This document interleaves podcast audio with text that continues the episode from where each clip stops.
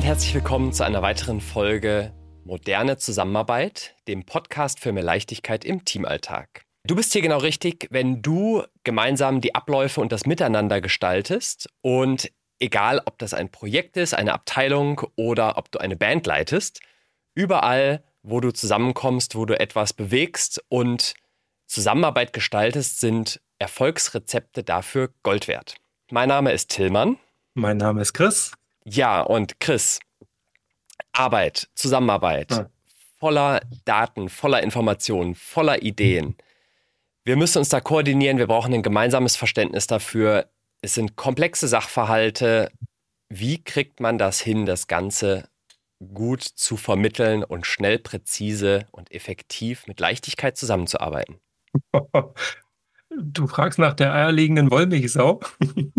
ja. Ähm, ich, ich gehe mal rein in Situationen, in denen ich immer so ähm, Überforderung gespürt habe oder Orientierungslosigkeit. Und ähm, was ich in, der, in den meisten Fällen gemacht habe, ist mir ein leeres Blatt Papier genommen und angefangen zu skribbeln. If you don't know what to do, draw a two by two. Auch neu für mich, kannte ich nicht. ja. So, und das, das Ganze ist natürlich noch mal herausfordernder, wenn wir in globalen Teams arbeiten, wenn wir virtuell zusammenarbeiten, wenn man unter höherem Druck noch präziser und expliziter, schneller Wert generieren muss als Team im Teamalltag und möglichst Missverständnisse vermeiden möchte. Man kommt heutzutage nicht mehr um das Thema Visualisierung herum. Und es ist sicherlich etwas, was uns dabei hilft, Daten darzustellen, Abläufe, Ideen, aber wir kommen heute sicherlich noch an vielen anderen Ideen vorbei. Der Zweck von Visualisierung sind Einsichten, nicht mhm. Bilder. Mhm. Ist ein Zitat von Ben Schneiderman. Mhm. Und keine Sorge da draußen, falls du jetzt als Zuhörerin oder Zuhörer denkst, okay, Visualisierung und Bilder verpasse ich hier alles, wenn ich das nur akustisch höre. Nein, denn wir werden das Ganze rein akustisch durchgehen. Wir, ähm, wir sprechen mit tausend Worten über Visualisierung, pun intended. Und denn wir wollen viel mehr darüber sprechen, über was für Einsichten haben wir, was für Einblicke erlauben uns Visualisierung im Teamalltag. Und wir haben ganz viele mitgebracht. Wir haben zum einen mitgebracht die 18 unterschiedlichen Darstellungsarten, die wir in unserem Buch auch beschreiben. Und ich hoffe, Chris, wir kommen an allen einmal kurz vorbei. Und wir haben ganz, ganz viele Sprachnachrichten auch dieses Mal dabei aus verschiedenen Branchen, aus verschiedenen Teams, die uns vielleicht dabei helfen, die verschiedenen Zwecke von Visualisierung zu unterscheiden, mhm. Möglichkeiten aufzuzeigen. Und das ist, Chris, ich hoffe so ein großer Best-Practice-Austausch über Teams, über Branchen hinaus. Wie nutzt man Visualisierung für mehr Leichtigkeit im Teamalltag? Ich freue mich auf die Folge. Magst du uns die Kernfrage der heutigen Episode vorlesen? Super gerne. Also auch du, der oder die da jetzt zuhört, reflektier mal für dich und dein Team, wie leicht fällt es euch denn, ähm, ohne extra Abstimmungs- oder Status-Meetings auf dem Laufenden zu bleiben. Genau da sollen die Visualisierungen einen Unterschied machen. Und während du darüber nachdenkst, dann lass uns beide mal zurücklehnen und zuhören, wie Sebastian Schwarzer das Intro aus unserem Kapitel vorliest. D1 Visualisierung. Erfolgsrezept für das gemeinschaftliche Verständnis im täglichen Tun. Stell dir vor, du betrittst einen Raum voller Menschen. Alle sprechen gleichzeitig. Es ist laut und chaotisch. Es ist schwer, einzelnen Konversationen zu folgen. Selbst die Konzentration auf das, was für dich wirklich wichtig ist, stellt eine Herausforderung dar. Sehr ähnlich verhält es sich tagtäglich in der heutigen Arbeitswelt. Wir werden praktisch überflutet von immer neuen Informationen. In diesem Meer der Zerstreuung zu navigieren und nicht zu vergessen, was man noch vor einer Sekunde wollte, ist absurderweise zu einer zentralen Herausforderung geworden. Wie kann man da noch komplizierte Zusammenhänge verstehen und fundierte Entscheidungen treffen? Um komplexe, veränderliche Zusammenhänge in der Zusammenarbeit zu verstehen, braucht es viel. Verständnis, Klarheit, Orientierung und vor allem Übersicht. Entscheidungen sollten nicht nur aus einem Gefühl heraus getroffen werden. Kreative Lösungsideen sollten Dinge miteinander verbinden, die nicht ganz offensichtlich sind. Wie können du und dein Team das meistern? Nutzt die Kraft von Visualisierung. Leichter gesagt als getan, Hier erfahrt ihr, worauf es ankommt, um Visualisierung in euren Arbeitsprozessen und Meetings so einzusetzen, dass sie eure Zusammenarbeit und Kommunikation fördern. Super, vielen lieben Dank, Sebastian, für die Einführung ins Kapitel. Und bevor wir tatsächlich die Frage beantworten, wie du und dein Team Visualisierung meistern, würde ich gerne Chris dir von meinem kleinen Meisterwerk der Visualisierung erzählen. Wusstest du, Chris, dass ich Erfinder bin? Äh, hast du ein Patent eingereicht? Ja. Krass, nein, keine Ahnung. Habe ich. Ist schon eine Weile her. Und zwar, ich habe ja nach dem Maschinenbaustudium noch ein Master in Industriedesign gemacht. Und wir hatten im Rahmen des Studiums immer mal wieder so Industriepartner dabei, die uns, die den Teams ja so Cases geliefert haben und die sich dadurch natürlich auch Inspiration für deren Produktentwicklung geholt haben. Und an der Stelle war der Industriepartner BSH, Bosch Siemens Haushaltsgeräte. Und sie hatten Wege gesucht, wie Küchengeräte einen positiven Einfluss auf die Lebensmittelverschwendung haben können. So, erstmal eine Herausforderung. Wie geht man das Thema an? BSH steht da und sagt, macht mal Lebensmittelverschwendung. Ihr habt drei Monate Zeit und dann sehen wir uns wieder zur Abschlusspräsentation. Viel Spaß. Eine Herangehensweise ist es da, erstmal ein Problemverständnis aufzubauen. Das heißt, ich habe beobachtet, wie viel Lebensmittel werfe ich eigentlich im Alltag weg. Was hält bei mir wie lange? Was habe ich eigentlich so für Routinen? Ich habe die auch mal versucht zu brechen, diese Routinen. Zum Beispiel habe ich einen Monat ohne Kühlschrank gelebt. Es war im Winter und dadurch nicht ganz so schwierig. Das heißt, ich konnte Lebensmittel auf dem Balkon lagern. Ich habe aber auch zum Beispiel auf Fleisch verzichtet. Und wir haben auch mit Köchen gesprochen, die interviewt. Wir haben immer gelernt, dass es nicht nur um Kühlung geht, sondern auch um luftdichte Verpackung. Also in der Küche wird ganz viel Frischhaltefolie verwendet. Mhm. Und da haben wir gemerkt, hey, es ist, geht nicht nur ums Kühlen, wenn man Lebensmittelverschwendung reduzieren will, nicht nur ums Wegwerfen, sondern einfach auch um das um die Ästhetik von Lebensmitteln, ums haltbar machen. Und du kennst diese typische Zwiebel, die dann irgendwann austrocknet oder die halbe Gurke, die dann schrumpelig wird. Und man ist dann halt schnell geneigt, doch mal was wegzuwerfen, obwohl es eigentlich noch gute Lebensmittel sind. So, lange Geschichte. Jedenfalls kamen wir an den Punkt, wo wir als Team gesagt haben, okay, wir haben das verstanden. Wir wollen luftdicht verpacken. Aber was macht man? Macht man das in so einer Tupperbox? Macht man das im Glas? Macht man das in einer Tüte? Macht man das hängend, stehend, ähm, eingebaut, in der Küche, im Kühlschrank, neben dem Herd, äh, in der Speisekammer? Das heißt, wir hatten einen morphologischen Kasten mit tausend Worten, aber wir kamen nicht auf die Idee. Es war für uns einfach so ein Moment, wo wir einfach hängen geblieben sind in der Teamarbeit. Vor lauter Möglichkeiten irgendwie die Lösung nicht gesehen. Ich bin dann äh, nach Hause, langer Teamtag. Ich dachte mir, ich mache ein Nickerchen, leg mich hin und klick.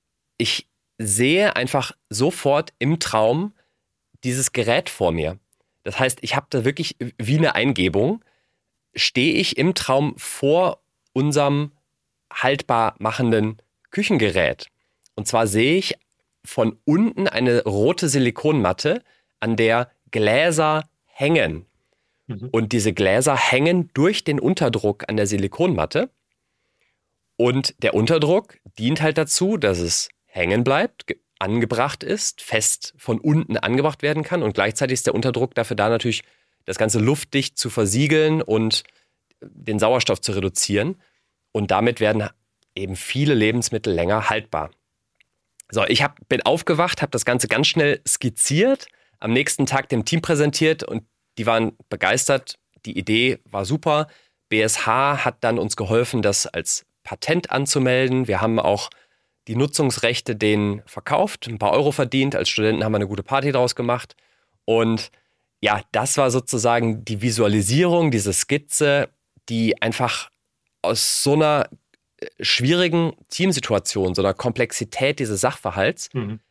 einfach geholfen hat, eine Idee auf Papier zu bringen, dem Team diese Idee zu kommunizieren und tatsächlich, ich habe nochmal nachgeschaut, man kann ja Patente recherchieren und das gibt es auch noch online einzusehen. Und man sieht eben auch noch eine Patentskizze, die tatsächlich ich damals gemacht hatte mit meinen äh, Maschinenbaukenntnissen konnte ich das ganz gut skizzieren und ich weiß noch, der Patentanwalt hat die auch eins zu eins so übernommen. Und ich habe unseren gemeinsamen Freund Benny, der ja mhm. Patentanwalt ist europäischer Patentanwalt, habe ich mal gefragt dazu, welche Rolle spielt eigentlich diese Darstellung, diese Visualisierung im Rahmen eines Patents? Und er hat geschrieben als Antwort, der Schutzbereich eines Patents wird durch die Ansprüche definiert. Die Beschreibung und Figuren dienen der Auslegung der Ansprüche. Auslegung sind gleich, was der Erfinder damit gemeint, beziehungsweise was die technische Lehre des Patents ist. Also das heißt, das hat durchaus auch eine Bedeutung, diese Skizze, insbesondere wenn es wahrscheinlich dann um Patentkonflikte geht und mhm. Äh, verschiedene Rechtsansprüche. Ja. Das heißt, nicht nur der geschriebene Text, sondern auch die Darstellung. Und da kommen wir jetzt nach dieser, diesem Beispiel wieder auf die Idee zu sagen, Visualisierung helfen mir im, in der Teamarbeit, im Teamalltag komplexe Sachverhalte zu vereinfachen, Komplexität darzustellen. Ja, also Chris, wie können du und dein Team das Thema Visualisierung meistern?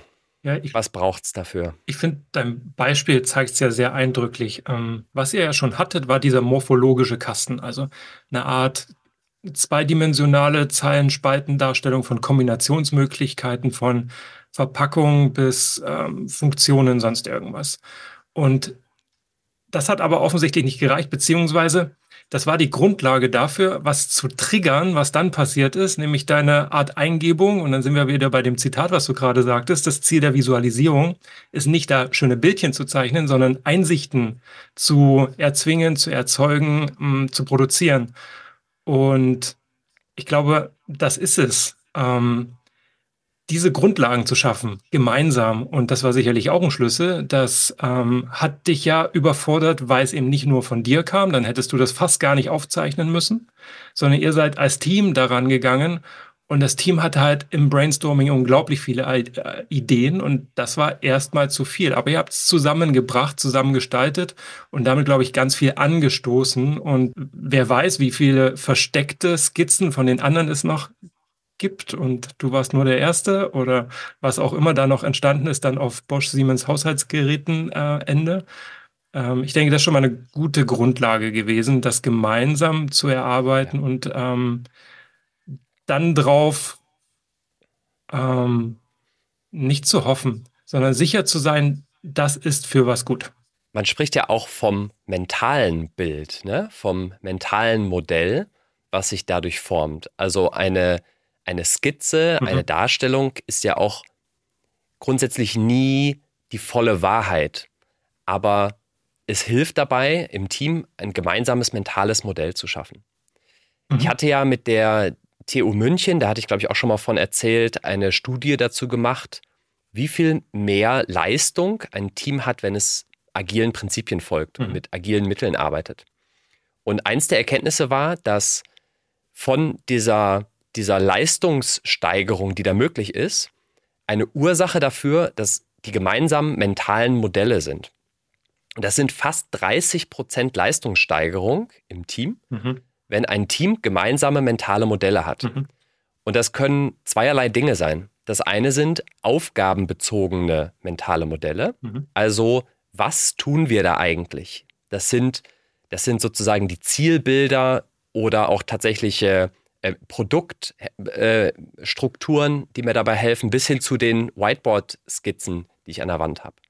Und das zweite sind so teambezogene Dinge, also wie man etwas tut.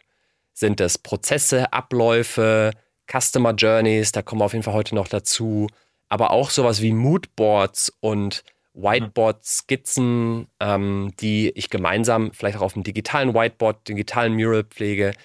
Da gibt es ganz, ganz viele Arten und Möglichkeiten. Aber am Ende ist es so, dass dieses alles dazu beiträgt, dass wir als Team ein gemeinsames mentales Modell haben. Ja. Und ähm, es ist spannend, dass du das Thema Agilität da ansprichst. In dem Kontext, ähm, ich bin vor vielen Jahren mal über einen ganz interessanten Artikel gestolpert, der die Grundprinzipien verschiedener agiler Frameworks von Kanban, Scrum, ähm, Lean, ähm, Design Thinking, Lean Startup ähm, mal sehr schön zusammengefasst hat. Und das Prinzip, das von allen am häufigsten aufgegriffen wird, also der größte Overlap ist das Thema Visualisierung als Grundprinzip. Ah ja. Auch weil die wahrscheinlich genau dasselbe erkannt haben, wie wir es auch im Buch schreiben. Im Prinzip ist das Thema Visualisierung ein Schatz an Synergieeffekten für die Entwicklung eines Teams. Die Antwort, also beziehungsweise ja. die Begründung liegt ja auf der Hand. Es dient dem gemeinsamen Verständnis und bringt Leute zum Austausch zusammen. Es bringt Klarheit rein, es ist eine Orientierungshilfe, das hilft wiederum bei Entscheidungen, bei Priorisierung ähm, oder auch bei eurem morphologischen Kasten Verbindungen zu ziehen, die im Wust, in der Unübersichtlichkeit der vielen komplexen Informationen nicht zu erkennen sind, gibt es dir jetzt die Möglichkeit, Dots zu connecten und was Neues zu kreieren, was es jetzt vielleicht einfach für den Durchbruch, in eurem Fall ist ja die Innovation der Durchbruch, einfach notwendig ist. Absolut. Ja, und im Projektalltag kann das ja einfach mal nur die Lösung eines Problems sein, dieser Durchbruch. Und wir haben es wir im Buch beschrieben. Das Ganze gründet sozialpsychologisch auf drei Faktoren. Und zwar bedient es drei psychologische Grundbedürfnisse. Das eine ist das Bedürfnis nach Kompetenz. Also ich kann damit komplexe Informationen leicht und verständlich darstellen und verstehen und werde dadurch selbstwirksamer. Mhm. Das zweite ist, ich bin viel autonomer, weil ich habe sozusagen das intale, internalisierte mentale Modell davon, kann selbstständig agieren und kann ganz einfach Dinge starten und triggern und sicher sein, dass ich in die richtige Richtung laufe, weil ich weiß, alle haben dasselbe Verständnis. Ja. Und das Dritte ist, ich habe eine Art sozialer Verbundenheit, weil wir das gemeinsam vielleicht auch erstellt haben, weil wir gemeinsam auf eine Gemeinsamkeit hinauslaufen. Ja, und in Summe kann ich so mit den drei Dingen viel fundiertere Entscheidungen treffen. Mhm. Ich würde noch eine Facette hinzufügen. Die ist natürlich jetzt sehr teambezogen gewesen, doch ähm, wahrscheinlich hören das jetzt Einzelpersonen und sitzen nicht quasi ums Handy drumherum oder an der Box und hören sich das gemeinsam als Team an. Ähm, als ich mich auf die Episode jetzt vorbereitet habe, habe ich auch überlegt, von diesen ganzen Visualisierungsformaten, ähm, die wir auch im Buch aufzeigen, ähm, welche nutze ich?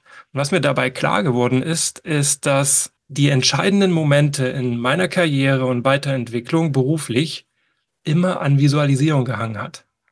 Ähm, ich weiß noch, das erste sehr, sehr große Beratungsprojekt äh, bei Bombardier Zugbauer, da habe ich irgendwann eine Heatmap ausgepackt, an dem ich ein ganzes Wochenende gegrübelt habe, weil ich ein paar Dinge einfach nicht zusammenbekommen habe und diese ewig vielen Zeilen in der äh, Timeline und in der Schnittstellenmatrix, wie die ganzen Komponenten im Zug zusammenhören und welche Termine die haben und wie da die Abhängigkeiten sind. Es war einfach viel zu viel zu viel. Also war bestimmt eine 3000 lange Zeilen lange Liste.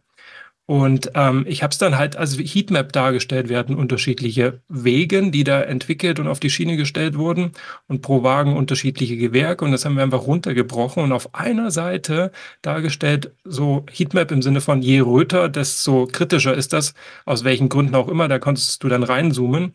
Und ähm, damals kann ich mich noch erinnern, das habe ich dem Projektleiter von dem großen Projekt, mehrere Milliarden Projekt vorgestellt. Und der sagte, unfassbar, Dafür habe ich gerade eine ganze Beratung beauftragt, damit die mir das herstellen. Wo kommt das her? Und äh, ja, der, das Gedankengut war natürlich nicht von mir alleine. Äh, nur am Ende des Tages saß ich mit ihm zusammen, habe das gezeigt und habe von ihm halt mega Credibility bekommen und mega so, wow, kompetent, wir müssen enger zusammenarbeiten, da ist Potenzial zu, zu nutzen. Das nur mal um einen ähm, rauszupacken. Anderes waren so Entscheidungsvorlagen, wo es um Break-Even-Kalkulation ging oder ein Produktkonfigurator. Als wir bei Danone äh, Actimel vegan gemacht haben, gab es unglaublich viele Möglichkeiten, wie das erste vegane Actimel aussieht. Und an, an, an allen Möglichkeiten hingen natürlich Price Points und daran wieder Break-Even-Kalkulation und äh, Stückzahlen bei Lieferanten, die mindestens abzunehmen waren. Das war undurchsichtig, was jetzt eigentlich wann wie viel kostet. Und dann habe ich so einen Produktkonfigurator mit visualisierten ähm, Schemata dann aufgestellt, wo du das reinziehen konntest.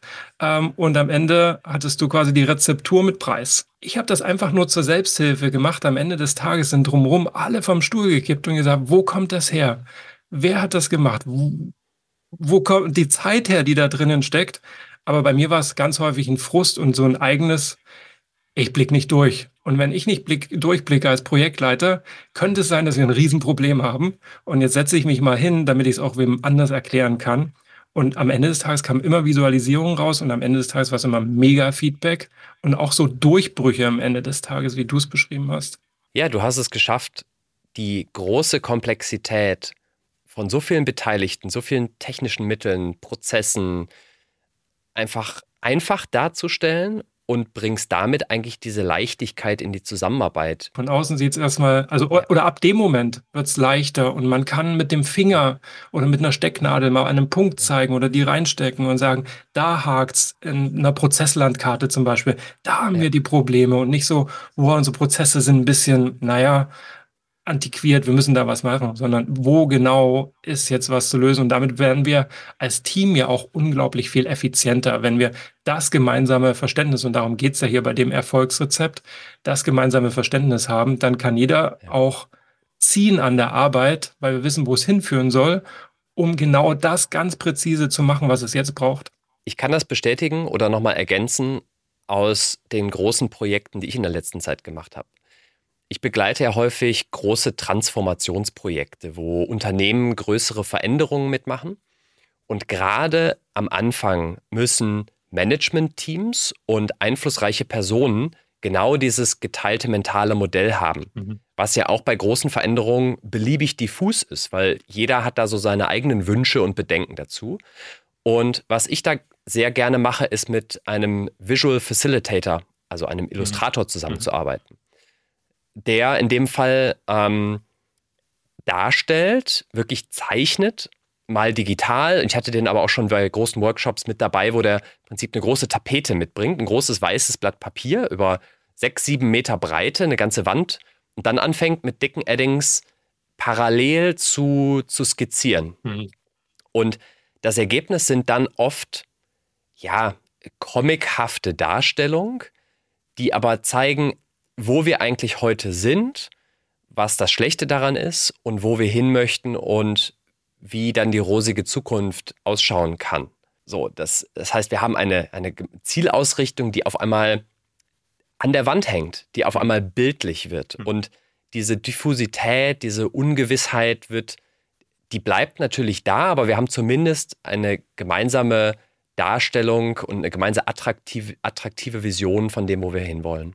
Und das begleitet dann ja oft so Transformationsprojekte auch eine ganze Weile. Also ja. das wird dann oft nicht falsch oder ändert sich nicht, sondern das, das Zielbild bleibt.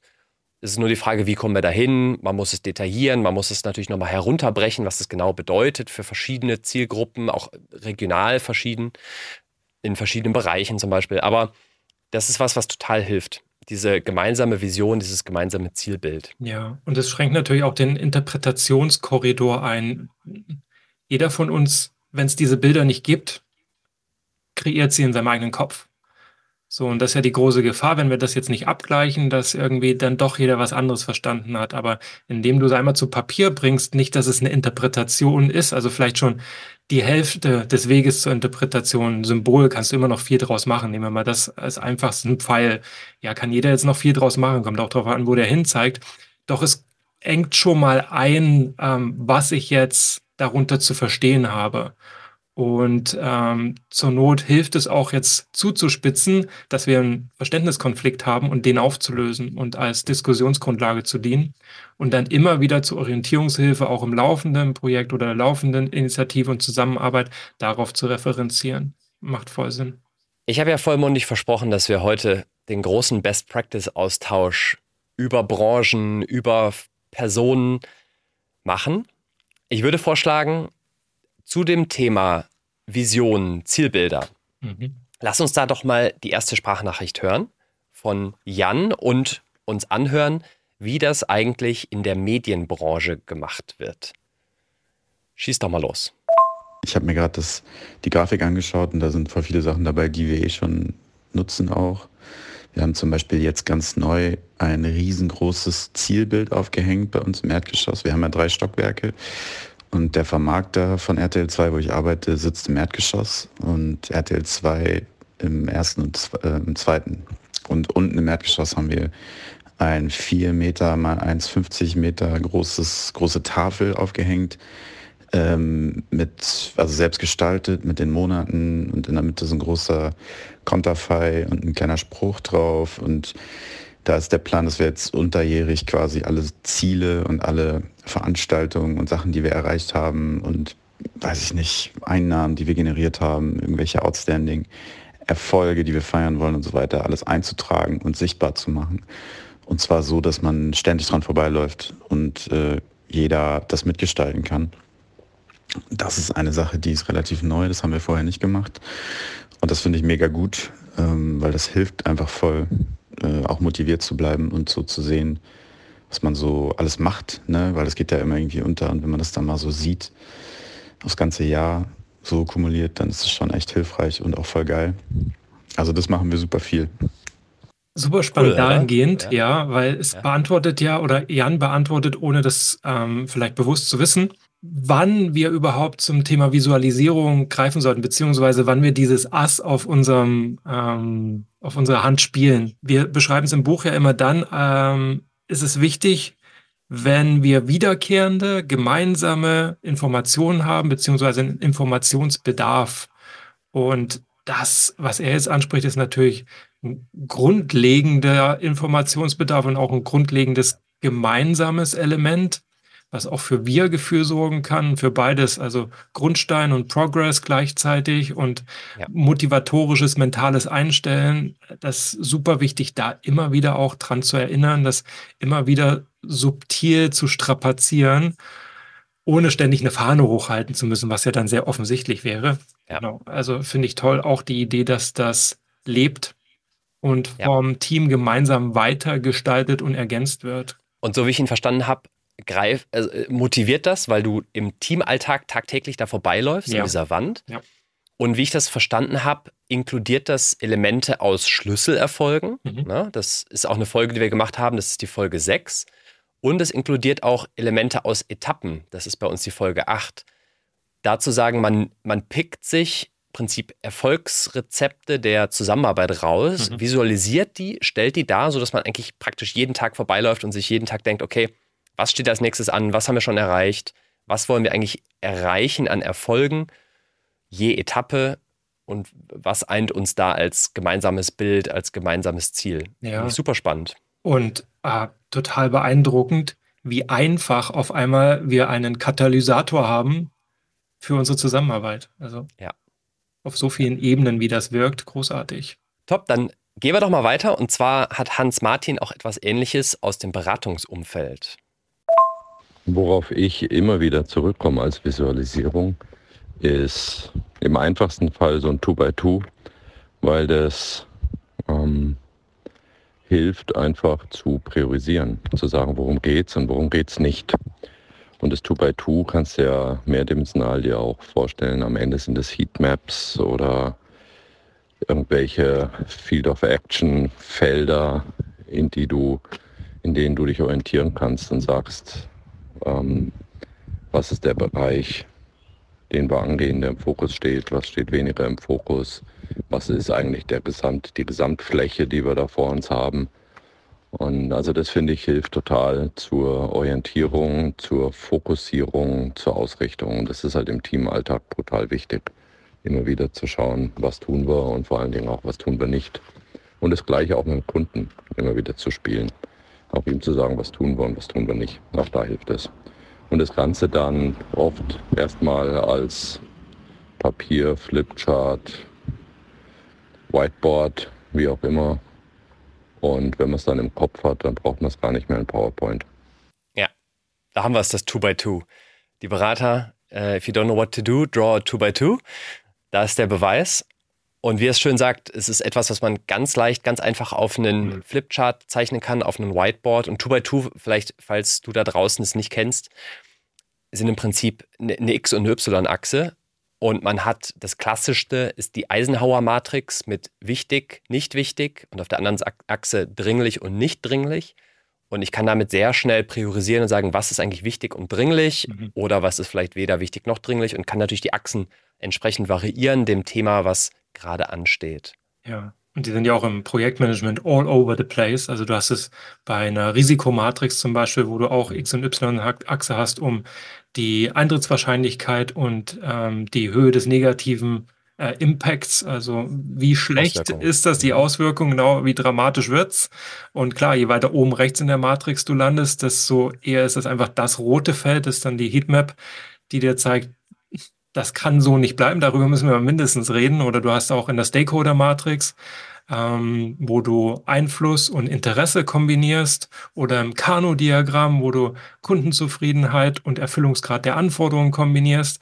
Also sehr, sehr schnell wird eben anhand von zwei Dimensionen die vier Felder aufspannen klar, worauf der Fokus zu setzen ist und man kann all das, was man so im Brainstorming runtergeschrieben hat, also eine Stakeholderliste oder eine Risikoliste oder auch ein Portfolio zum Beispiel oder eine Anforderungsliste mal schnell einordnen und sich einen Überblick verschaffen.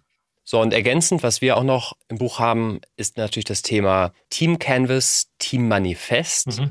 Was man auch bei manchen Konzernen sieht, sind dann die Werte, die vielleicht äh, groß in der Eingangshalle stehen oder tatsächlich auch ja, äh, äh, verschiedene Dinge, die einen einen mhm. als Team, als Unternehmen. Dann das Thema Forschung und Entwicklung, vielleicht nochmal eine ganz andere Perspektive. Auch da sicherlich Visualisierung ganz spannend und Thorsten hat uns da was für dagelassen. Also ich würde mal behaupten, bei uns in der Forschung und Entwicklung nutzen wir so ziemlich alle Visualisierungen, je nach Kontext. So ein typischer Schwerpunkt bei uns ist vielleicht eher das Abstrahieren von Systemen und Zusammenhängen und halt das wissenschaftliche Diskutieren. Äh, häufige Fragen sind da eigentlich eher bei uns im Team oder mit Kolleginnen und Kollegen, dass man so aufeinander zugeht und sich fragt, hey, erklär mir doch mal das Experiment, erklär mir das Modell, die Simulation und die zweite typische Fragestellung, die auftaucht, ist natürlich im Alltag bei uns das Diskutieren von Ergebnissen, Problemstellungen oder Phänomenen, wozu man halt gerade Fragen vielleicht hat oder wie Sachen noch nicht versteht oder zusammen neue Lösungen finden möchte. Äh, was da natürlich die Visualisierung betrifft, gibt es auch vielleicht so ja, zwei Hauptpunkte, die man da hat. Beim ersten erklär mir doch mal schnell. Ähm, das sind sehr dynamische, spontane Situationen das heißt, ähm, das ist nicht so, dass man im Meeting sitzt und heißt, erklär mir das doch mal, mhm, ich bereite das jetzt erstmal eine Woche lang vor und nächste Woche äh, sehen wir uns wieder. Das ist dann eher sehr spontan und rudimentär. Das heißt, da müssen wir schnell abstrahieren können, Handskizzen eigentlich erstellen, ob jetzt digital oder analog, auf Whiteboards, auf Tafeln, auf Schmierzetteln. Und ähm, da stellen wir dann halt Skizzen von Systemen, Experimenten, Modellen nutzen Formeln oder auch halt Diagramme, die wir skizzieren und mal überlegen, was müsste eigentlich hier passieren von dem System, Response und so weiter. Und der zweite Punkt ist natürlich, wenn wir wirklich tiefgehend diskutieren, dann ist es eher so, dass eine Person von uns im Team dann schon vorbereitet in dieses Meeting geht, in die Fragestellung und dann natürlich vielleicht schon ein bisschen mehr Dinge aufbereitet visuell, sei es jetzt Ergebnisse, Fragestellungen, die aufgetaucht sind im Alltag, so von in der Forschung und Entwicklung. Und ähm, ja, das typischerweise tritt das dann auf, wenn halt ähm, zum Beispiel Experiment und Modell nicht zusammenpassen oder halt generell einfach irgendwie Ergebnisse nicht erwartet sind, was man vorher sich gedacht hatte. Und dann suchen wir uns natürlich Hilfe und dann müssen wir zusammen abstrahieren und dann kommen natürlich beide äh, Welten wieder zusammen. Zum einen dieses schnelle Skizzieren dann als Reaktion, aber auch das Vorbereiten, was dann ein bisschen detaillierter ist. Und ähm, ich finde so das Wichtigste da in dem Sinne von der Visualisierung bei uns in der Forschung und Entwicklung ist doch irgendwie die klare visuelle Präsentation und Struktur. Das heißt, man muss überlegen, diese Visualisierung ist, muss den Weg zu etwas, zu dem Boot, zu der Botschaft darstellen.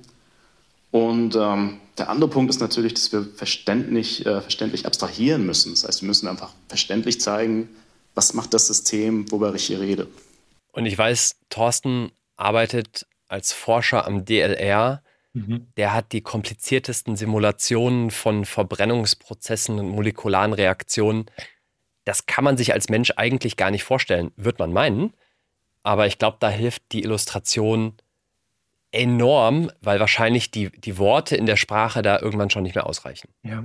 Und vor allen Dingen gerade Forschung und Entwicklung, wo einfach auch noch so viele Möglichkeiten da sind und noch nicht so viel spezifiziert ist, außer vielleicht der, der Zweck, zu dem das alles dienen soll, ähm, ist das, glaube ich, Standard Handwerkszeug, um überhaupt voranzuschreiten und ähm, entlang so einem langen Prozess, also gerade Luftraumfahrt ähm, oder auch, ich bin viel im Pharma unterwegs, die Entwicklungszeiträume sind ewig lang. Ähm, wenn ich dazwischen nicht erlebbar mache, auch was vom Gesamtsystem eigentlich auch schon da ist und woran wir schon andocken können, kann das extrem frusten, äh, diesen ja. riesen vagen Haufen an Arbeit zu sehen und da noch Ja. durchzusteigen. Ähm, ich glaube, jeder, der auch Diplomarbeiten geschrieben hat oder Master Thesis oder eine Doktorarbeit, mal über drei Jahre plus an einem Thema zu arbeiten, ähm, das erfordert viel, viel, viel und unter anderem auch Visualisierung, um sich permanent gut abzustimmen und nicht Frust zu schieben.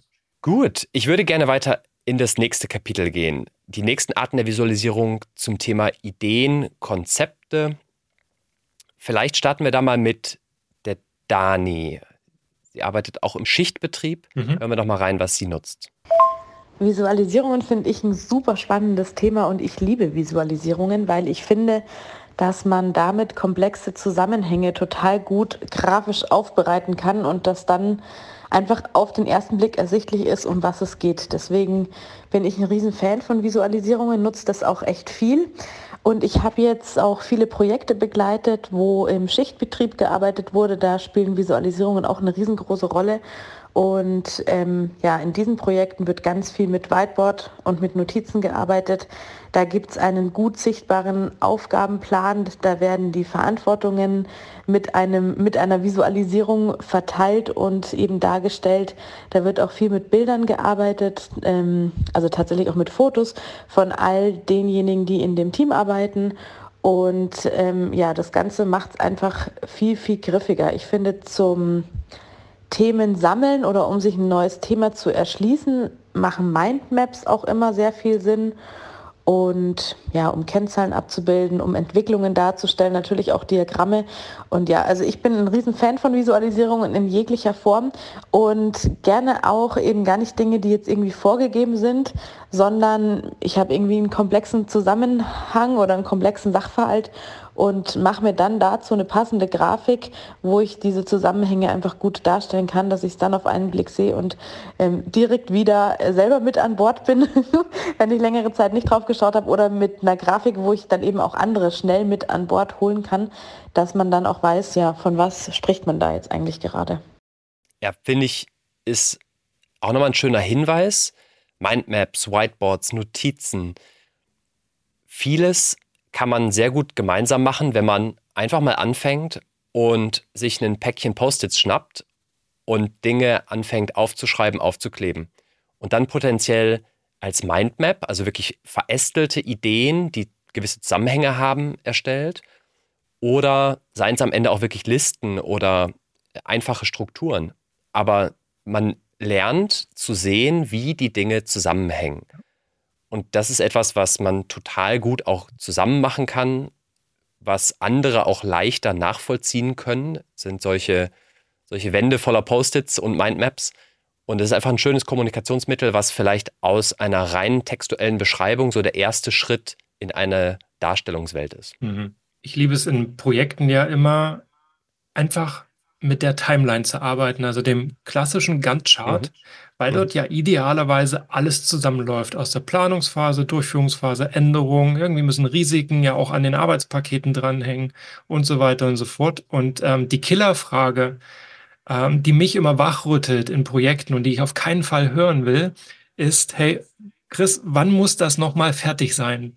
Dann weiß ich, wir haben keinen guten Job gemacht, Ja. zu kommunizieren, dass die Timeline existiert, dass das unser Go-To-Dokument ist. Wenn du eine Frage hast, immer erstmal reingucken. Normalerweise sollte die Antwort da drin stehen. Wenn nicht, haben wir Diskussionsbedarf. Ähm, das ist für mich immer der Indikator gewesen, ob das Team jetzt eigenständig schafft, ähm, zu antizipieren, mitzugestalten, mitzudenken oder ob sie noch sehr in der Abhängigkeit sind, selbst wenn es nur so Erwartungshaltung ist von der Projektleitung. So, du gibst ja vor, du machst ja, ja, nee, ähm, wenn wir das gut aufgesetzt haben, machen wir alle gemeinsam und wir gemeinsam gestalten mit und es ist nicht eine Person, von der alles abhängt, wo alle Stricke zusammenlaufen. Genau. Und Ja. da helfen solche Dokumente, halt die Kommunikation auch flach zu halten und nicht ausufern und potenzieren zu lassen, weil wenn das alle machen, werde ich ja wahnsinnig. Also solche Visualisierungen bringen auch Ruhe und ja, Ruhe durch die Orientierung rein.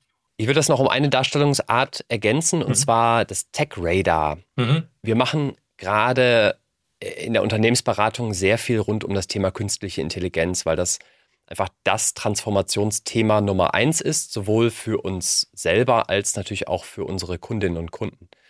Und TechRadar beschreibt vor allem eigentlich nur, was müssen wir unbedingt jetzt umsetzen, adaptieren, was sollten wir im Blick behalten und was ist weiter da draußen und es tangiert uns aktuell nicht mhm. so stark. Mhm. Das kann man natürlich dann spezifizieren im Sinne von, was ist jetzt bei uns für Lernen und Entwicklung wichtig, was ist für Transformationsprojekte wichtig, was ist für die Beratungsarbeit wichtig. Und auch nochmal eine schöne Art der Visualisierung, um ganz viele Informationen auf einen Blick darzustellen. Mhm. Zu so einem Thema, was noch auch sehr diffus aktuell für viele ist. Ja. Gut, dann gehen wir doch mal weiter. Wir haben noch mal zwei aus der, drei sogar aus der Medienbranche und vielleicht machen wir die hintereinander. Dann haben wir ja, weil wir ja konzeptionell arbeiten und aber auch so in der Erstellung von Printanzeigen, Werbetrennern und äh, auch Werbespots manchmal und Werbekonzepten und so weiter äh, immer neuen Input brauchen, haben wir super viel so Moodboards im Archiv und Ideen, die wir nicht umgesetzt haben, aber schon mal vorgeschlagen haben in Konzepten, äh, wie so ein riesiges Archiv quasi, wo wir immer wieder drauf zugreifen. Und jeder individuell, also ich zum Beispiel habe auf Pinterest ohne Ende Moodboards für verschiedene Themen geclustert. Ähm, immer wenn ich was sehe, pinne ich mir das und ähm, ja, greife dann wieder darauf zurück. Also äh, so Outsourcing quasi, dass ich das nicht alles im Kopf haben muss. Äh, nutze Pinterest oder, oder Moodboards, die ich selber baue, in Photoshop oder Illustrator super viel ähm, und greife dann immer wieder darauf zurück. Welche Visualisierungen verwende ich als Fotograf? Hm, naja, lass mal schauen. Da haben wir vor allem das Call Sheet, Moodboards, das Studiodiagramm, äh, eine Shotlist und eine Packliste. Was ist das alles? Also ein Call Sheet, das ist sehr üblich bei Foto- und Videoproduktionen. Das ist ein Brief, der wird in der Regel am Vortag der Produktion an alle Teilnehmenden geschickt. Da steht also drauf, was wird produziert, für wen und an welchem Ort. Äh, darüber hinaus steht auch drauf, wer alles teilnimmt, also mit Name, Rolle, Kontaktinformation, also die Handynummer, dass wenn eine Person nicht kommt, dann kann man anrufen und sagen, ey, wo bleibst du? Ähm, genau, und natürlich wichtig, ähm, zu welcher Uhrzeit kommen die an, zu welcher Uhrzeit ist deren Handlung gefragt und wann reisen die wieder ab. Dann Moodboards. Moodboards ist ein ganz wichtiges Thema. Ähm, ein Moodboard ist im Grunde wie so eine Präsentation. Das wird auch gerne als PDF oder als PowerPoint-Präsentation gestaltet.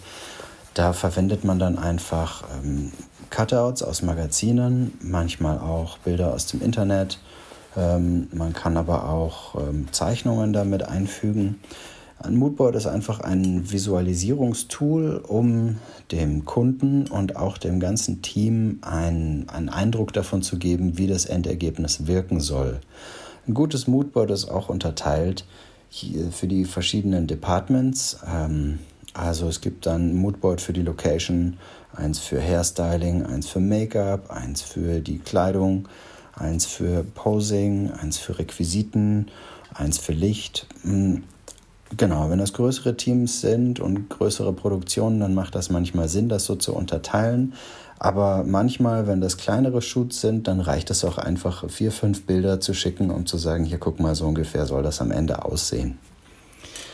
Dann, was ich auch sehr gerne nutze, ist ein Studiodiagramm.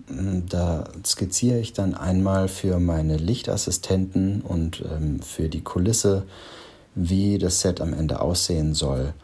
Genau, dann weiß einfach das Team, wo kommen die Kulissen hin, wie sehen die aus, ähm, wo kommen die Lichter hin, wie sollen die eingestellt sein, was für Lichtmodifikatoren sollen da drauf. Einfach damit mein Team Bescheid weiß, was zu tun ist. Dann haben wir die Shotlist. Äh, bei einem langen Studiotag muss man sich manchmal Notizen machen und auflisten, was muss eigentlich alles fotografiert werden.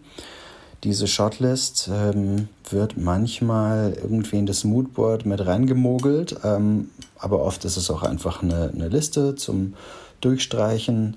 Und manchmal, wenn es sehr spezifisch ist, äh, nutzt man da auch Skizzen. um zu zeigen, wie das Bild am Ende aufgeteilt sein soll. Ja, und zu guter Letzt haben wir noch die Packliste. Da muss einfach einmal aufgeschrieben werden, wer bringt was zum Shoot mit und wohin muss es am Ende zurückgebracht werden. Häufig leiht man ja auch was aus. Äh, manchmal bringen die Assistenten Equipment mit und ja, ich bringe auch regelmäßig mein eigenes Equipment mit, einfach damit man am Ende weiß, wem gehört was. So witzig. Ähm, was das bei mir triggert, sind Erinnerungen an Events, äh, die ich regelmäßig gebe. Größere Trainingsevents oder einfach in meiner Fitnessstudio-Community, wo wir zusammenkommen und ich alleine das gar nicht schaffe, das zu moderieren, zu facilitieren und das auch mehrere Tage sind. Und dann alle, die im Staff quasi mit beteiligt sind, mit einem Klemmbrett durch die Gegend rennen, weil genau da steht das alles drauf und wir haben das vorher durchgesprochen. Und das ist so eine schöne Referenz von den dreien hin zu unserer Kernfrage. Ich wiederhole nochmal, wie leicht fällt es dir und deinem Team, ohne extra Abstimmungs- oder Status-Meetings auf dem Laufenden zu bleiben? Und das geht ja am Set gar nicht, dass ich da über den Tag verteilt x-mal mich immer wieder zusammenfinde. Das muss dann laufen. Ähm, bei einem Projekt, was irgendwie mehrere Jahre geht, ist irgendwie der Zeitrahmen anderer und dann merkt man das eher so schleichend. Aber wenn das am Set nicht läuft, ist sehr, sehr viel Zeit einfach weg, die ich für Dreharbeiten oder Reshoots brauche oder ja, dann ist einfach, wie der Manu auch sagt, das Ergebnis nicht das, wie wir es von der Wirkung her uns vorgestellt haben. Ich finde es auch super inspirierend und auch unter der Perspektive des Best Practice Austauschs finde ich es beeindruckend, wie viel man lernen kann vom Fotoset oder Filmset, mhm. die ja mit so vielen verschiedenen Personen, verschiedenen Zeitpunkten, Leute reisen an, reisen ab, es gibt unglaublich viel Equipment, was klar sein muss, wer ist wofür verantwortlich, wer baut wann was auf, wem gehört eigentlich was, wie es Manu besprochen hat, damit ich am Ende ähm, nicht mit mehr oder weniger nach Hause gehe, als ich gekommen bin. Mhm. Und ich glaube, da kann man sich durchaus ein Vorbild dran nehmen, gerade auch in unserer Konzern- oder ähm, ja, unternehmerischen Arbeitswelt, ja. was man da nutzen kann an ähm, vom Moodboard bis hin zur Packliste und natürlich Shotliste und Studiodiagramm zu zeigen, hey, wo steht eigentlich mhm. was? Mhm. Was ja vielleicht bei Workshops und Events auch durchaus immer wieder ein Thema ist. Im Sinne von, wo steht eigentlich die Leinwand und der Beamer und machen wir einen U oder eine, eine Theaterbestuhlung oder, oder, oder. Ne? Mhm. Und dann, wo ich mich dann immer wieder ertappe, ist dann vor Ort doch noch tausend Dinge klären zu müssen. Aha ja, kann man, glaube ich, daraus lernen. ja, das habe ich ja auch erkannt, erkannt, beziehungsweise in meinem Business viel Trainings, äh, Coachings, ähm, Workshops, Offsites. Ähm, mir war das irgendwann ähm, zu viel Brainfuck, da immer wieder dran denken zu müssen. Und darum habe ich auch ganz fixe Strukturen geschafft und ein ganzes Businessjahr unter das Wording Excellence gesetzt. Mhm um genau da Standardabläufe und Strukturen ähm, reinzubringen, damit ich nicht jedes Mal denken muss, ah ja, stimmt, kurz vorher sind die alle immer an der Agenda, vor allen Dingen an den Pausezeiten interessiert, weil sie da kurze Abstimmungskurs machen können oder wissen, wo Slots wären, um dann doch noch irgendwie einen Kundentermin wahrzunehmen, obwohl sie eigentlich in einem Training sind äh, bis hin zu nachher auch Lernerfolgskontrolle, ähm, da einen Standard zu finden, wie ich von Anfang so die Erwartung an Wirkung und woran spüre ich denn, dass sich was getan hat, später auch nach dem Training, viele Monate später nach dem Training, das dann auch messbar nachvollziehen kann, was sich in welchen Dimensionen wo getan hat. Das zerfleddert alles wahnsinnig, wenn du nicht Standards geschaffen hast und dir das jedes Mal neu überlegen musst oder mich macht es einfach nervös, wenn ich dann vor Ort merke, Mist, es sind nur noch zehn Minuten, aber hier passt die Bestuhlung nicht und ähm, ja. der Beamer war noch nicht angeschlossen und die ja. Handouts liegen nicht da, wo sie hin sollen. Und überhaupt, warum haben die alle dort hinten ihre Taschen an den Eingang gestellt? Die machen die ganze Stimmung im Raum kaputt. Das muss in den Nebenraum, äh, dass das vorher ja. klar kommuniziert wurde oder bitte alle vorher auschecken, bevor er dann kommt, damit nicht dass der Wahnsinn mitten im Workshop losgeht, weil alle auf die Uhr gucken und denken, ja shit, bis elf war auschecken das braucht's irgendwie und da will ich nicht hundertmal dran denken oder jedes Mal neu hoffentlich dran denken, sondern habe auch solche ähm, Standardabläufe für mich, uns im Team da einfach definiert. Dann gehen wir doch mal weiter von dem Thema Strukturen zu dem Thema Planung, Ziele, Fortschritt, Darstellung und hören uns mal an, was Gesi mitgebracht hat. Wir nutzen schon ein paar Tools, aber jetzt auch nicht so, dass wir da wirklich ähm, alles alles irgendwie ausgeklügelt hätten sozusagen. Also ich glaube, man nutzt da nicht alle Vorzüge. Also ich nutze aktuell Miro, um halt so Prozesse auch zu visualisieren und aufzuzeichnen und zu beschreiben. Dann haben wir Gecko Board, das ist so unser Dashboard, was wir halt auch, wo wir so unsere Ziele des Jahres halt auch auf dem Fernseher bei uns im Büro spiegeln, was wir mal genutzt haben, was wir aber dann, weil wir gesagt haben, uns reicht Miro, dann wieder aufgegeben haben, war Funalytics. Ja, also ich glaube, ist so, so ein paar Klassiker dabei aus, aus dem Unternehmensteams.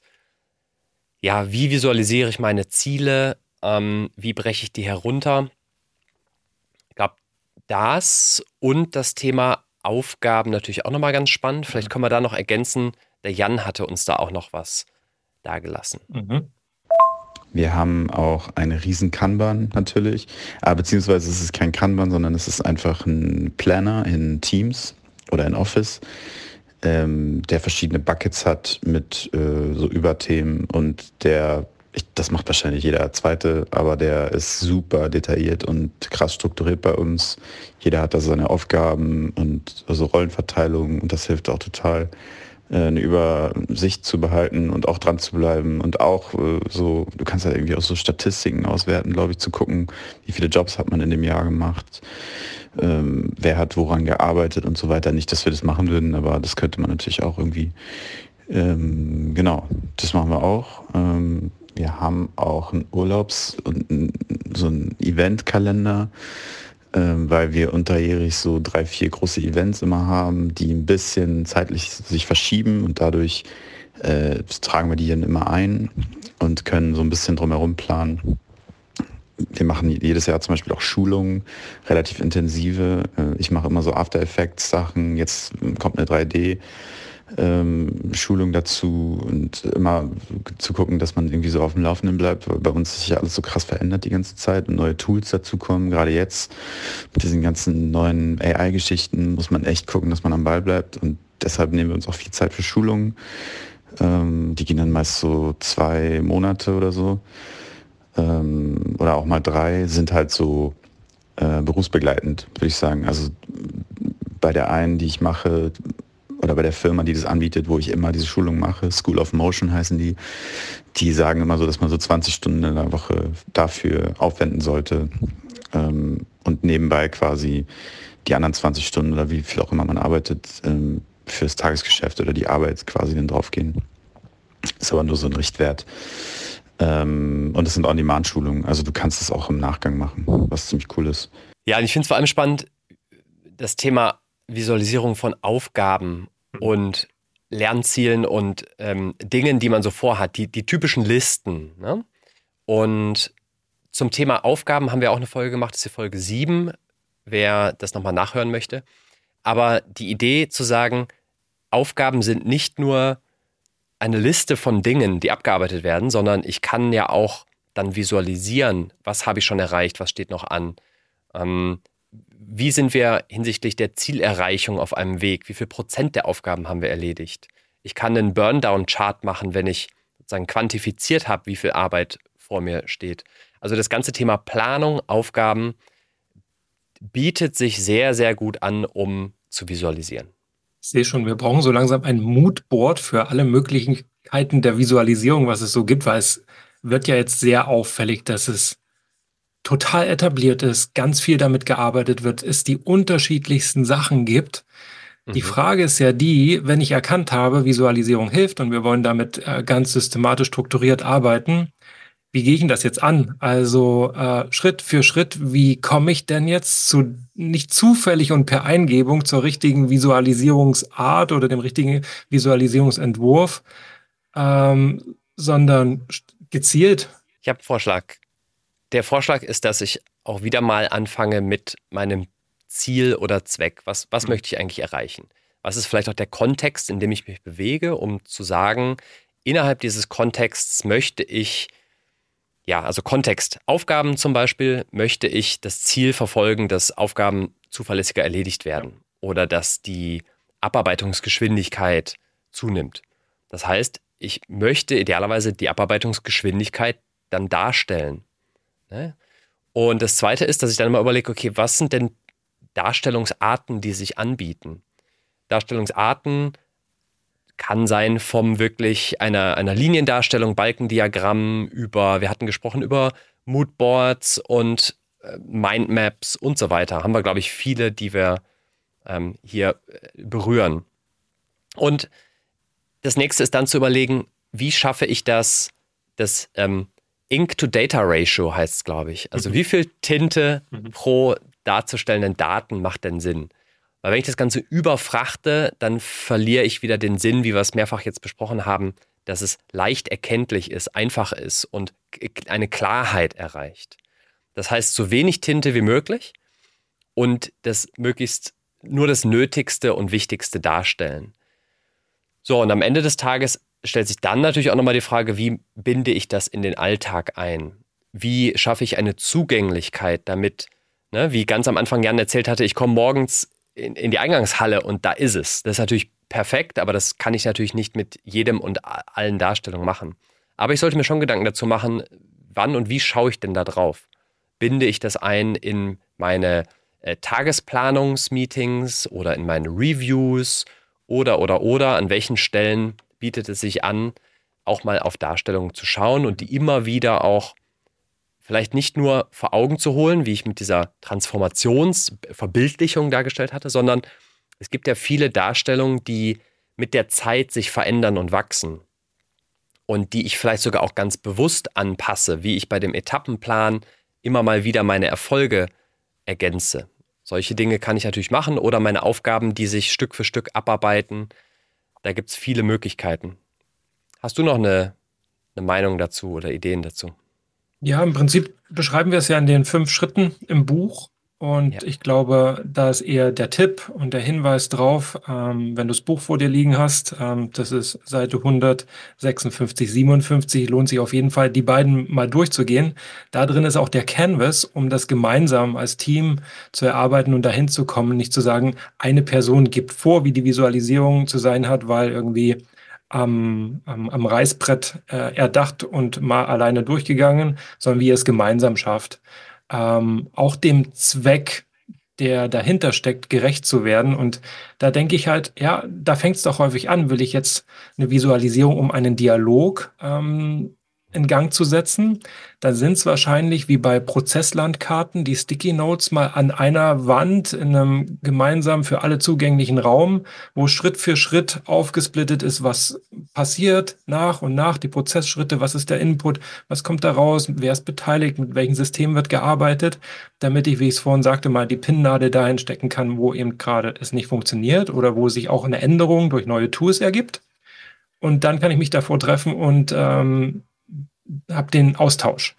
Es kann aber eben auch rauskommen, nee, wir wollen eigentlich nur informieren und möglichst viele darüber informieren. Und dann denke ich an so Klassiker wie, wir hängen Bildschirme im Office auf und da sind dann entweder ähm, Erfolgsgeschichten von unseren Kunden oder Social Media Mentions, je nachdem, was man halt für eine Branche hat, weiß nicht, Medienagenturbranche, da ist das vielleicht dann relevant. Ähm, oder eben auch Sales-Erfolge, wenn man ähm, vielleicht auch ein neues Sales-Ziel oder sowas für eine große Mannschaft ausgerufen hat, zu tracken, wie sind wir auf Kurs und ähm, zur Motivation reinzutragen ähm, dass da was passiert, das sichtbar zu machen und zwar ohne ständig in den Dialog und hey, wie sind die Zahlen und lass mal noch einen Report raus, sondern dass man sich die Information auch ziehen kann. Pull-Prinzip heißt das im Agieren. Davon bin ich ein großer Fan, dass man selber sich erstmal informieren kann, bevor man alle mit Fragen malträtiert, weil Intransparenz da ist. Und das ist sicherlich dann am Ende des Tages ganz wichtig, auch Transparenz reinzuschaffen. Wie wird denn jetzt das Medium genutzt? Ähm, wer ist denn Ansprechpartnerin, um auch vielleicht Input reinzuliefern. Wer steuert also dieses Dokument oder die Präsentationsform oder, oder, oder, wo liegt das ab, wenn ich das vielleicht auch kopieren und auf mein Projekt adaptieren möchte. Also es ist nicht nur die bloße Visualisierung, sondern nachher auch, wie ich das auffindbar mache, wie ich damit arbeite und wie ich es konkret einsetze und ähm, welchen Zweck ja. das ja. fit, also das war Schritt eins, das andere Schritt fünf, wie das dazwischen zusammenpasst. Wir haben noch eine Sprachnachricht, die noch uns dabei hilft, die ganz verschiedenen mhm. Darstellungsarten zu mhm. zerlegen. Mhm. Eva hat da sehr gute Ideen. Ich finde Visualisierung in der Zusammenarbeit super mächtig. Also in der ähm, Datenanalyse und im ähm, Betrachten von Daten ist, sind ja BI-Tools und die Visualisierung von Daten überhaupt nicht mehr wegzudenken. Also keiner wird sich mehr in Besprechungen durch Excel-Tabellen wühlen von Daten. Ähm, es kommt aber in der Zusammenarbeit mit Tasklisten, Projektlisten und so weiter aber noch sehr häufig vor. Und ähm, ich habe aber gemerkt, gerade in der Zusammenarbeit zu komplexeren und sehr, sehr ähm, großen äh, Themen ist es total toll, wenn man das visualisieren kann. Und das am besten natürlich schon mit vorgefertigten Tools, die simpel und äh, schnell zu applizieren sind. Also Taskboards finde ich sehr passend, manchmal im Kanban-Style, ähm, manchmal aber auch einfach äh, nach eigener Struktur. Und äh, Gantt-Diagramme, die klassischen Zeitstrahl-Diagramme finde ich auch super.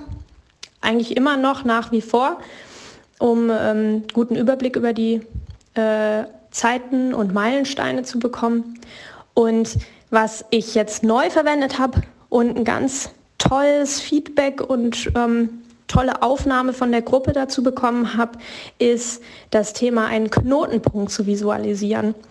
Und zwar, da hat Chris mich auf die Idee ge gebracht. Ja, tatsächlich, du warst das, Chris. Denn neulich äh, hatte ich mit dir besprochen, ah, ja, das, ich weiß noch nicht so genau, ich muss irgendwas schaffen, einen SharePoint oder ähnliches, in dem sich ähm, die Projektleitenden zurechtfinden und alle Informationen gleich auf einen Blick ähm, als Wegweiser quasi finden können. Und du, Chris, hast gesagt, visualisier das doch. Nimm doch ein, ähm, ein Board, ein Whiteboard, ein Miro-Board, welche Tools da auch immer noch so gibt, und mach das visuell. Und das habe ich umgesetzt. Da sind jetzt alle möglichen Links und Vorlagen, Screenshots aus ähm, PowerPoints, Entscheidungen, Mindmaps, ähm, Absprünge in Dokumente drauf und das kommt super an. Also ich werde auch immer gefragt, kommt das auf die Landingpage? Und ja, ich, jeden Fortschritt, den wir ähm, teamübergreifend beschließen oder erarbeiten, das wird dort verlinkt oder draufgepappt und von dort aus finden alle alles. Also eine super äh, Idee, um ja, die äh, Zusammenarbeit nicht durch lästiges Suchen von E-Mails, ähm, Dateiordner durchwühlen oder sonstiges aufzuhalten. So viele Ideen, echt äh, großartig. Mhm. Und auch schön diese Idee des zentralen Informationshubs. Mhm. Sei das in SharePoint, sei das ein gemeinsames Miro Mural oder Concept Board. Das hilft ganz oft, ne? um so Vorhaben, die ja aus vielen Dokumenten bestehen, aus vielen Personen, ja, dass man da so eine, so eine Art Landingpage virtueller Art schafft. Ja, volle Kanne. Und ich in meinem Business arbeite auch ganz genauso. Ich habe ja ähm, viele Freie, mit denen ich zusammenarbeite, also freie mit Mitarbeiter, die auf Rechnung zuarbeiten oder eben auch Coaches oder Berater oder Advisor, ähm, die ich mit einbinde. Und im Prinzip schicke ich allen denselben Link. Das ist ein riesengroßes Miro-Board, so wie wir auch mit der Agentur beim Buch zum Beispiel zusammengearbeitet haben, um das Stück für Stück zu entwickeln, ähm, wo halt alles einsehbar ist. Und sobald ich quasi das Intro gegeben habe, wie wir damit navigieren, und wo sich was findet und jeder so grob einen Überblick hat, was da eigentlich drin zu finden ist, weil das natürlich viel, wenn du reinzoomst, erkennst du erstmal gar nichts, dann ist es wahnsinnig praktisch, um sich auch mal selber quasi durchleiten zu lassen oder inspirieren zu lassen und dann hat das fast auch schon wieder Moodboard-Charakter. Und gerade im Social-Media-Bereich, also ich bin ja auch viel auf LinkedIn zum Beispiel unterwegs, ähm, habe ich für mich auch ein eigenes Moodboard, ähm, wo ich einfach alle Ideen, die mir irgendwo kommen, Screenshots, Fotos, sonst wie, einfach da reinwerfe. Und äh, wenn ich mal wieder ratlos bin, wie es weitergeht, dann mache ich einfach äh, das Moodboard auf und hab's vor mir und lass mich inspirieren, was ich auch, ja, so arbeite ich halt gerne, ähm, was sich jetzt auf meine Kernbotschaft anwenden lässt, was sich jetzt auch irgendwie Zeitgeist die anführt und das bringe ich dann raus. Ich würde da gerne an der Stelle eine Botschaft von Froni aufgreifen. Mhm. Erstmal musste ich ein bisschen lachen, wie was anderes nutzen als PowerPoint bei Audi. PowerPoint ist das Tool. Es ist wirklich furchtbar. Ja, Chris, wie stehst du zu PowerPoint? Ah, ja, man kann sich da ganz schön verkünsteln, oder? Ja. Ähm, ich, ich meine, das ist ja, ist ja ein Visualisierungstool. Ja, voll ne? Kanne. Ja. Was ist denn das Problem? Was ist das Problem? Also, Ja, häufig sind sie halt überfrachtet. Ähm, Ink-to-Data-Ratio, ne? Ja, ganz genau. Dann ähm, misleading, also im Sinne von, oh, ich steige mal mit der Überschrift ein, aber irgendwie verstehe ich nicht, wie die zusammenpasst zu dem, was ich dann sonst noch sehe. Und unten rechts, die Grafik ist übrigens viel zu klein. Ähm, was macht die da? Also es ist sehr, sehr knifflig, beziehungsweise je größer die Runde ist, desto weniger kannst du denen auch recht machen, was du ihnen da zeigst, wird immer, irgendwas wird fehlen, eine Dimension passt nicht drauf und dann ab Seite drei lässt auch die Konzentration nach. Und dann spricht ja noch jemand dazu, sollst du jetzt zuhören oder sollst du hingucken, sollst du es lesen, darum bin ich eigentlich Freund von Pre-Reads und was dann gezeigt wird, ist alles keine Überraschung mehr oder Vorbesprechung, ähm, dass man eben dann sich auf den Dialog einlassen kann. Also es ist wirklich, man muss aufpassen, wie man es befüllt und wie man es benutzt. Ich hätte da einen Tipp und zwar das Thema Konsistenz mhm. der Darstellung. Mhm. Die Möglichkeiten, gerade in, in einem Tool wie PowerPoint, sind nahezu unmöglich, was, die, was das Ausfüllen eines Bildschirms angeht. Wenn man es aber schafft, mit immer ähnlichen Darstellungen mhm. immer wieder aufzutauchen, dann haben wir genau diesen Effekt, dass ich, wie wir es auch in der Folge zu Reviews besprochen hatten, ne? Reviews, das war unsere Folge 12. Mhm. Dazu sagen, ich komme eigentlich immer mit derselben Darstellung. Du hattest von Gantt-Charts gesprochen, mhm. wir hatten Mindmaps, du kannst dir aber auch Organigramme anpassen mhm. und du änderst halt immer nur den, den Informationsgehalt, der neu ist. Mhm. Du kannst dann Dinge farblich hervorheben, du kannst sozusagen visuelle Zitate machen von Dingen, die schon gezeigt wurden. Du hast die Möglichkeit in Heatmaps Dinge, die Fokus bedürfen, hervorzuheben. Aber man sollte versuchen zu vermeiden, dass man immer wieder neue visuelle Darstellungen hat, wieder neue mentale Modelle einführt, ja. sondern die Konsistenz auch über Zeit ist da, glaube ich, der Schlüssel zu guten PowerPoint-Visualisierungen. Und da können ganz Kleinigkeiten schon Ausschlag geben, ob Ruhe drin ist im Dokument oder nicht, nämlich wenn ich jetzt zum Beispiel immer CI-Colors verwende, also immer die Corporate Identity-Farben des Unternehmens, bringt das Ruhe rein, weil das kenne ich, das sieht auch professionell aus, dann immer dieselbe Schrift, die auf die wir uns wahrscheinlich auch alle geeinigt haben, also fast alle ähm, Firmen haben sowas und nichts Neues da jetzt erfinden. Und darum gibt es ja so einen Style Guide und einen Master. Und dann sollte auch das Excel, was ich da vielleicht reinkopiere, auch denselben Color Code aufgreifen. Das bringt Ruhe und äh, lenkt nicht ab von dem, was ich ja eigentlich darstelle, was ich zeigen will. Und dann ist es, glaube ich, ganz wichtig, dass das, was ich darstelle, außer ich möchte eine ganz bestimmte Interpretation darstellen, dass das erstmal interpretationsfrei ist, sondern ich die Zahlen erstmal ungeschönt so mitbringe, wie es ist, damit alle sich auch eine eigene Meinung oder aus ihrer Perspektive eigene Ableitungen und Einsichten ableiten können. Sonst ist es zu vorgegeben und das kann manchmal zu ganz schön Clashes führen, so von wegen, also ich sehe da aber noch was anderes, das habt ihr jetzt aber schön dargestellt in der Überschrift. Ganz so sieht doch die Wahrheit nicht aus. Ja. Also die Glaubwürdigkeit geht dann da sehr schnell unter. Lieber davon eher fernhalten und äh, es ist mitbringen und dann interpretieren lassen. Dafür ist ja auch häufig die Präsentation da. Ja. Dann haben wir noch eine konkrete Darstellungsform, die, glaube ich, nochmal ganz spannend ist, neue Perspektive reinbringt, mhm. von Dani. Und ähm, eine Customer Journey finde ich auch immer super, gerade auch wenn es um ja, Angebote geht, die man dem Kunden macht. Ja, dass einfach da auch ersichtlich ist, hey, welche Reise trete ich denn da eigentlich an? Ähm, welche Schritte kommen da auf mich zu? Was habe ich davon? Und ähm, ja, auch das ja, kann man auch wieder als eine Art Checkliste hernehmen, wenn man sagt, hey, den, den Schritt habe ich jetzt schon erledigt, jetzt kommt der nächste Schritt. Also ist gut für einen Überblick, ist gut für Transparenz und eben auch ähm, ja, macht irgendwie so Lust auf mehr, wenn man weiß, wo die Reise hingeht. Also auch da finde ich Grafiken einfach ideal. Cooler Impuls nochmal. Ich mag Customer Journeys, gerade wenn man Dinge für und mit Kunden gestaltet, zu sagen, wie durchläufst du eigentlich als Kundin, Kunde meine Dienstleistung, meine Produkte. Mhm. Und am Ende des Tages lässt sich ja alles visualisieren und irgendwie auch messen und darstellen. Also ich denke auch an softere Sachen wie ähm, Team Spirit. Selbst da kannst du Dimensionen einführen und sagen, ja, wir klappern mal all die Dimensionen ab, die Team Spirit ergeben, also Zusammenhalt oder Vertrauen ineinander und Motivation oder sich auch mal zurückstellen mit den eigenen Interessen. Und diese Dimension lasse ich einfach mal wie beim Coaching auf einer Skala von 1 bis 10 oder 1 bis 5 mhm. bewerten und mache das regelmäßig und trage das in so eine Art äh, Spinnennetzdiagramm ein und guck, wo der Trend hingeht oder, oder, oder. Also da lassen sich die softesten Sachen auch schön visualisieren und damit eben auch sogar eine Stimmung oder eine Teamkultur visuell darstellen in ihrer Entwicklung. Wie stark ist das? Last but not least, wir haben noch eine Darstellungsform, die ich so froh bin, dass der Jan die eingebracht hat, weil wir haben sie in unserem Buch und er sagt uns, wie es richtig geht. Ah, und eine Sache noch, ähm, ich habe mal irgendwann eine Doku gesehen auf Disney Plus über das Pixar-Studio. die ist ziemlich cool. Äh, musst du dir vielleicht mal anschauen, weil da geht es auch ganz viel darum, wie die so zusammenarbeiten. Und äh, das sind, ist so eine kleine Serie, da sind immer, ähm, ich glaube, so 15 oder 20 Minuten Folgen.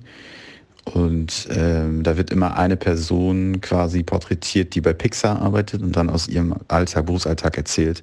Und die haben, irgendwann gibt es so eine Folge, wo die so über die Büros reden und wie krass individuell jeder äh, sich sein Büro so gestaltet hat. Da sind teilweise, ein Büro sieht aus wie ein Dschungel, das andere Büro sieht aus wie eine Kirmes.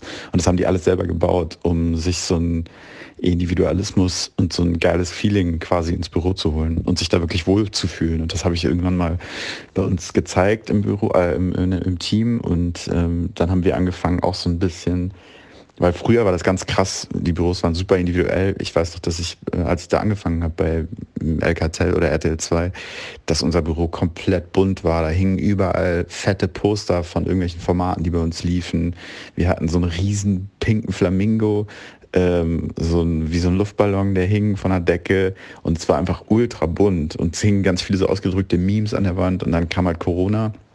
Dann wird alles äh, neutralisiert, weil auch niemand im Büro war und die wollten so einen clean Neustart und jetzt sind sie wieder dabei oder sind wir wieder dabei, die Büros krass zu individualisieren, weil mir zum Beispiel äh, hilft das voll. Ich brauche äh, ich brauch so ein bisschen dass Sachen an der Wand hängen und von mir aus auch möglichst viele.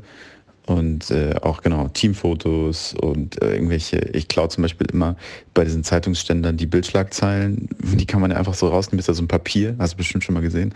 Wenn die irgendwie äußerst skurril sind oder irgendwie bescheuert sind, so, dann klaue ich die immer und hänge die dann im Büro auf. Und solche Sachen finde ich mega wichtig, ja. Boah, steht für mich sinnbildlich für zwei Worte, die wir auch im Buch aufgreifen.